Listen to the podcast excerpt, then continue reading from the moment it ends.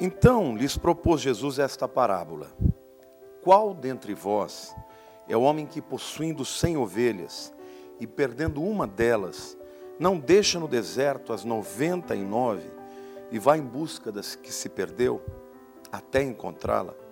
Achando-a, põe-nos sobre os ombros, cheio de júbilo, e indo para casa, reúne os amigos e vizinhos, dizendo-lhes: Alegrai-vos comigo, porque já achei a minha ovelha perdida. Digo-vos que assim haverá maior júbilo no céu por um pecador que se arrepende do que por noventa e nove justos que não necessitam de arrependimento. O contexto em que Jesus escreveu, não escreveu, mas falou desta palavra, parábola, havia dois tipos de pessoas que cuidavam de ovelhas.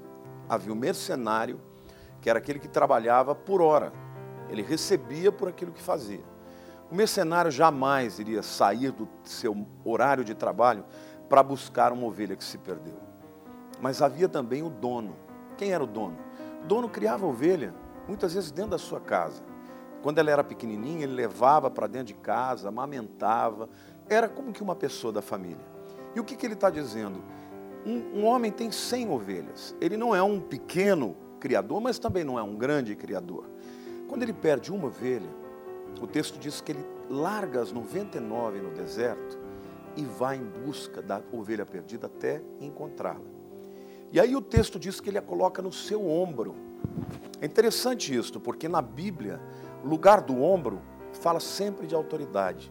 Quando fala de Jesus que veio, né, um filho, ah, um menino nos nasceu, um filho se nos deu, o governo está sobre os seus ombros. Os ombros representam na Bíblia sempre o lugar de força, de poder.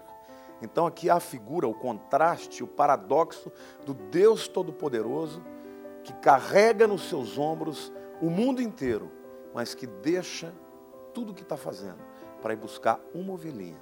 E aí a coloca sobre os seus ombros e traz para casa, cheio de júbilo, cheio de alegria. E chama os amigos para comemorar, para celebrar a ovelha que estava perdida e que foi achada.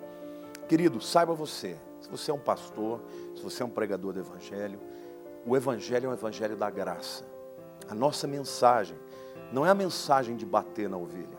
Nós não podemos nunca nos alegrar no pecador que se perde, mas a nossa alegria é sempre quando o Senhor encontra a ovelha que se perdeu.